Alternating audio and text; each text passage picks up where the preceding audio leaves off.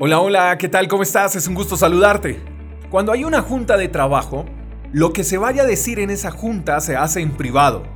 Cuando los médicos, por ejemplo, tienen que tomar una decisión importante sobre el estado de salud de un paciente, esa decisión se toma en privado.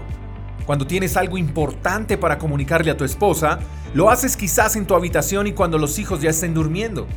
Lo que deseo comunicarte hoy es que las cosas de suma importancia se tratan en privado y no olvidemos que antes de comenzar esas reuniones claves, esas reuniones importantes, se debe cerrar la puerta.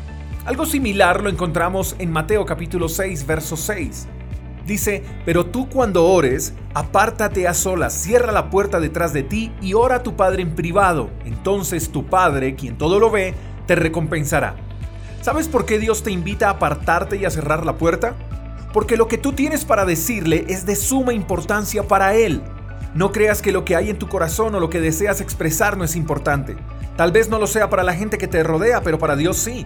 Y por eso te dice, deja lo que estás haciendo por unos minutos, apártate de lo que te rodea y háblame, porque para mí sí es importante lo que quieres comunicar.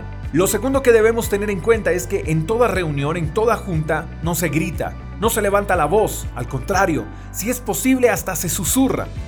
No sé si has tenido que estar en una reunión donde lo que se va a decir es tan importante que el anfitrión de la reunión pide que los celulares estén apagados, porque lo que se desea comunicar es tan importante que no merece interrupción. Y lo mismo debemos tener en cuenta cuando vamos a orar.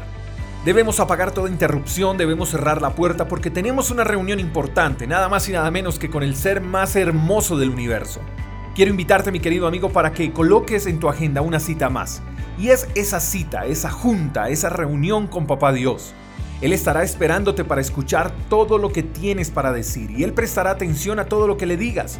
Porque todas esas locuras que tienes en la cabeza, todas esas preguntas, todas esas quejas, todas esas expresiones de gratitud, incluso esas simples lágrimas que pueden salir de tus ojos, son importantes para Él. ¿Sabes una cosa más?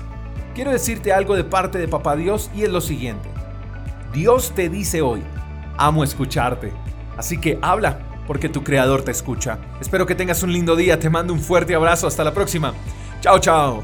Gracias por escuchar el devocional de Freedom Church con el pastor J. Echeverry. Si quieres saber más acerca de nuestra comunidad, síguenos en Instagram, arroba Freedom Church Call. Hasta la próxima.